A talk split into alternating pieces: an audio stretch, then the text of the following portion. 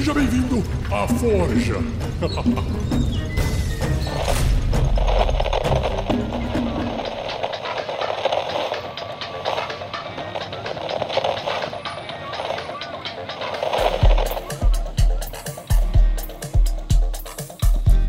Olá, eu sou a Naomi, eu sou narradora de RPG do projeto social e canal da Twitch Contos Lúdicos e também eu sou a dona do NanoCast, o podcast que é Nano e que é da Nanoca. E hoje eu tô aqui pra contar uma história de RPG. Bem-vindos ao Histórias de Mesa, o programa onde nós contamos as suas histórias com RPG. A edição é de Luiz Beber e o programa de hoje é com a rainha dos podcasts curtos, a Nanoca, que veio nos contar a história da sua personagem da mesa Noites de Terror. Uma produção RPG Next. Bom, hoje eu vou contar a história sobre uma mesa que eu joguei ao vivo. Se você curtir essa história, você pode assistir a mesa lá no canal do YouTube Ordem do Dado, tá lá esse canal. Esse jogo ele passou no, no canal da Mandy Candy, que é uma youtuber, a gente streamou. Quem narrou foi o Vini Mox, do Twitter, e quem jogou comigo foi a Mandy, a Nix, que é uma streamer, e Tef, que tá aí na comunidade de RPG super ative. E foi um jogo de Vampiro a Máscara, quinta edição, mas foi muito especial, porque só tinham pessoas LGBT e QIA+, né, nessa mesa. Tinha ali pessoas da bandeira bi, da bandeira gay, da bandeira trans, que sou tanto eu quanto a Mandy Candy, uma pessoa não binária e bissexual, que era Tef, quando a gente joga com pessoas que são da nossa comunidade, nós que fazemos parte de grupos minoritários, é muito confortável e divertido. Porque, por mais que eu tenha um amigo que é um homem cis, hétero, branco, que seja super legal, super compreensivo, as nossas experiências se diferem. E às vezes os nossos olhares sobre histórias, sentimentos e perspectivas se diferem. Então é muito gostoso estar jogando RPG num grupo de pessoas que te entendem, que são como você.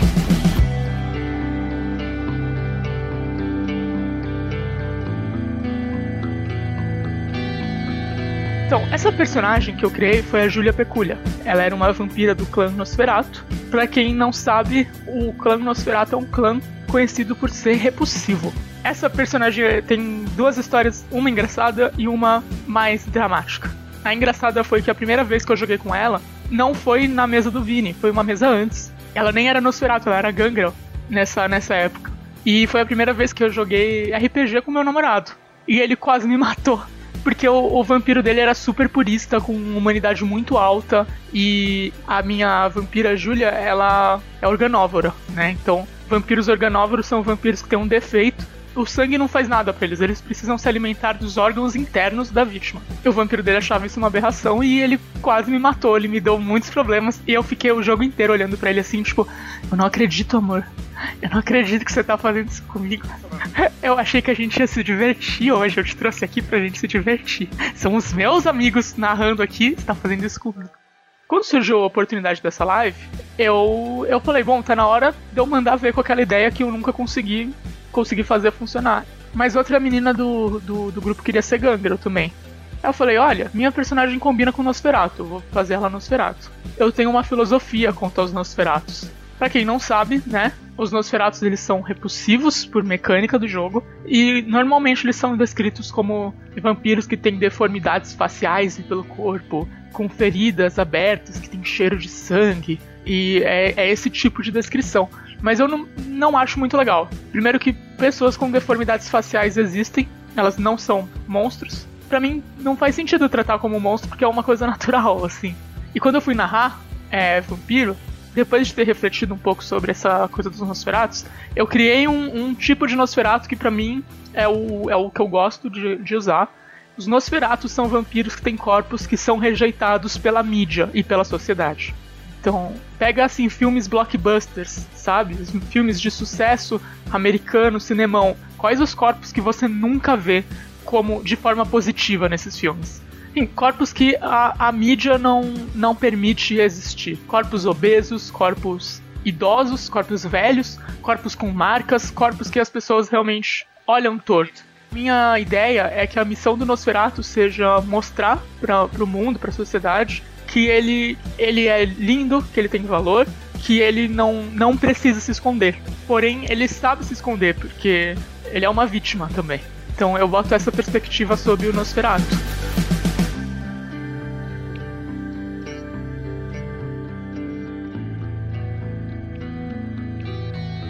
Daí eu fui criar a Júlia e eu vou explicar como ela é.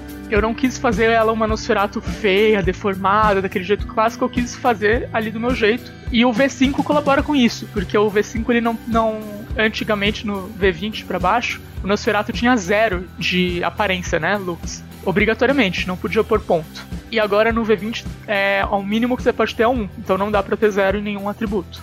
E a ideia é que a Julia, ela era uma menina normal, humana, que tinha olhos esbugalhados, olhos grandes. Tinha esse detalhe, assim, que fez ela sofrer bullying na escola.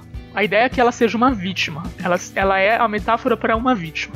Então, ela sofreu bullying na escola, sofreu muito a vida inteira e se tornou uma pessoa muito reclusa.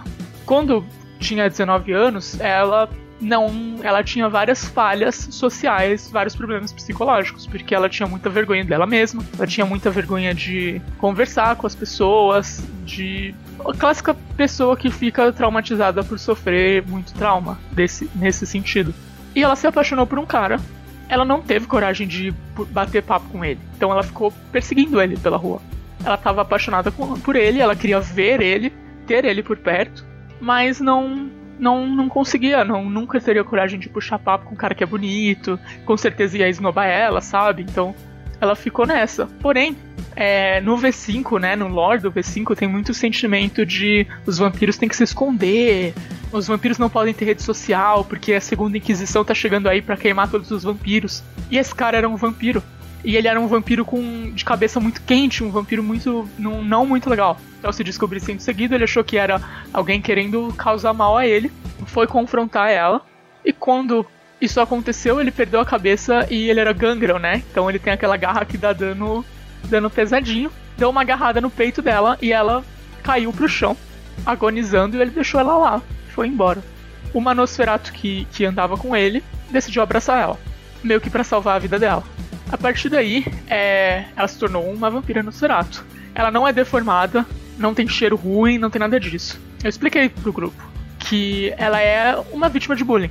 Então ela é muito tímida, ela não sabe falar, ela não, não fica bem em locais públicos. Então ela é a típica, sabe, perdedora, assim, loser. A personagem da Mente Candy era uma toreadora blogueira, super popular, super bonita, maquiagem e tal. Personagem de Tef era um dançarino malcaviano e rolava um desprezo mesmo. A, do, a personagem da Mandy, ela não gostava da minha personagem. Claro, tudo que a gente consentiu e combinou, né, juntas.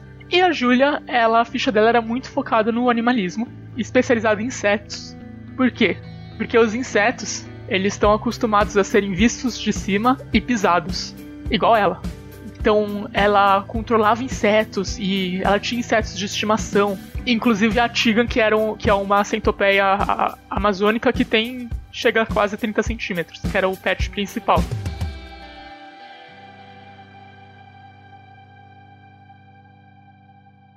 A minha personagem e a personagem da Mandy Candy, elas fizeram um papel conjunto muito bom. Porque a minha, enquanto a Julia era vítima, a Valéria, personagem da Mandy, historiadora, era claramente a agressora. E elas foram fazendo o caminho de redenção das duas. Ao passo que ao longo das sessões a Julia, ela se descobriu forte. Aos poucos ela foi sofrendo abuso e, ao, pelos NPCs, pelos jogadores, e ela não queria mais isso. E ela sofreu muito, né? Ela perdeu os insetos dela, ela foi ofendida várias vezes, ela quase morreu lá nas todas as situações. E ela foi se tornando forte. Ao passo que a Valéria, a personagem da Mandy, ela foi percebendo que aquela pessoa que ela desprezava podia ter valor. E foi aos poucos valorizando ela, aprendendo a não desprezar ninguém, porque a pessoa que ela desprezou ajudou ela várias vezes, arriscou a vida por ela. A minha ideia era realmente mostrar uma vítima quebrada, uma vítima que, que tem traumas e que age de formas específicas porque ela é uma vítima, porque ela tá machucada. E colocar ela em situações é, difíceis, porque é a situação lá de vampiro, e fazer ela superar. E mostrar pra galera que a, a, os perdedores também podem se dar bem, né? Então sim, a minha ideia era fazer ela evoluir. O pessoal criou muito carinho por essa personagem e isso ajudou muito ela a se desenvolver também, porque a galera interagiu, interagiu muito, mandava é, meme, mandava chip, mandava ideia e isso foi muito gostoso. Por isso que eu quis trazer essa história hoje, que foi muito especial para mim por conta da interação do, do público. Personagem é, de Tef foi muito importante também, porque era um personagem mais que queria todo mundo junto e ele foi muito importante para a Julia. Teve um momento que eles dançaram e que, e que os personagens choraram e, e, que foi um negócio incrível. A personagem da Nyx, ela botou um contraponto muito legal, porque a, no, na última sessão a Julia teve uma oportunidade de trair o resto do grupo. Porque a, a sire dela, a senhora dela, a vampira que a criou, que era uma Nosferatu, né, que também sofre todo esse tipo de opressão, queria que ela se juntasse a ela para destruir os outros. E a Julia, por um momento, ela aceitou, porque recaiu todo o trauma dela sobre ela. Por um momento, ela aceitou. E ela ficou contra o resto do grupo. E aí, a, quando essa coisa se desenvolveu, ela meio que pediu assim: eu vou, eu fico contigo em troca de tu deixar esse, os meus amigos irem embora. Porque ela não conseguiu, ela não conseguiu. Ela queria fazer justiça, mas ela não conseguiu, porque ela já tinha visto as dores dos outros. E ela percebeu que, às vezes, às vezes, não, não é sempre, mas às vezes uma pessoa que é mal, ela também tem demônios internos. A personagem da Nyx, quando acabou essa situação, derrotou o vilão, tudo certo, ela trouxe um contraponto muito interessante, porque uma vítima de abuso acaba reproduzindo esse abuso. Foi isso que a Julia fez. Teve uma discussão entre as duas personagens, enquanto a Julia queria defender que eles eram muito bonitos, muito perfeitos, e ela sempre se sentiu desprezada. A Nix, a personagem da Nix, a Camila, defendia que não é porque você sofreu abuso que você tem que é, reproduzir isso para as outras pessoas. Eu sou sua amiga, eu sempre tentei te ajudar. E às vezes a tua amiga que não fez nada acaba levando aquele sentimento ruim que tá dentro de ti, acaba descontando numa pessoa que não tem nada a ver. Isso é natural, mas quando alguém maltrata alguém, todo mundo sai machucado.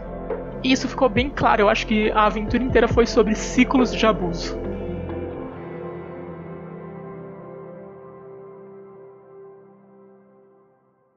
A gente sabe que é comum pessoal querer contar histórias de heróis, mas eu trouxe aqui uma história de uma perdedora. Né? Então exatamente o, o, o, oposto. Não foi, não foi glorioso, não foi heróico, foi dramático e triste e teve um, uma superação. Eu sou uma pessoa trans, todo mundo na mesa era parte de algum grupo minoritário, então esse assunto foi, a gente entende muito bem, foi certeiro para essa mesa. Talvez não seja ideal para sua, talvez seja, depende de como você se sente. Também não existe problema em querer jogar com o personagem que é herói, que é clichê e quer fazer aquela mesma coisa de sempre se você se diverte com isso. Mas se você quer contar uma história diferente, eu te aconselho a começar plagiando outras histórias diferentes. Que eu sempre digo que eu sou narradora ou jogadora e não sou roteirista. Então eu gosto muito de pegar um, um personagem de, de, desenho, de filme, e vou jogar ele, mas o nome vai ser diferente, e vai ser dessa classe, e vou jogar com, com essa personalidade. Você vê ao longo do jogo como ele muda do, do que você se inspirou. Porque você tá botando a tua teu pedaço de você, né? Naquele conceito que tu pegou de outro lugar. E também não tem problema copiar, sabe? O que importa é você se divertir.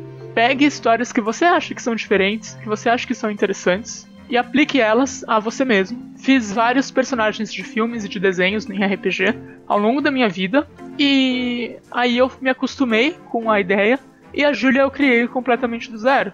Mas porque eu já, eu já tinha a experiência de uh, usar outros personagens que existem como referências para as minhas personagens. Isso eu faço até hoje. Encontre um grupo onde você se sinta confortável. E se você se sentir desconfortável, sai. Assim, não dê chance, porque todas as vezes que eu dei, eu me arrependi. Tem um ditado que a gente fala muito que é: nenhum RPG é melhor do que RPG ruim. É melhor não jogar do que ficar sofrendo assédio, do que ficar desconfortável. Se preserve. Essa é a grande dica. Se preserve e procure se inspirar em, quem já fez coisas que você quer fazer. Faça igual e você vai criando o teu próprio estilo aos poucos. Tem muitas fanarts, eu recebi muitas fanarts da Julia. Isso me deixou muito feliz, que eu nunca uh, senti tanto carinho da comunidade assim para com essa personagem. Como ela tem muito de mim mesma, eu senti que foi muito especial mesmo.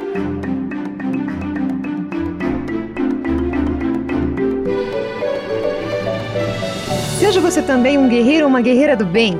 Para saber mais, conheça nossas metas e recompensas na campanha do Padrim em www.padrim.com.br barra rpgnext.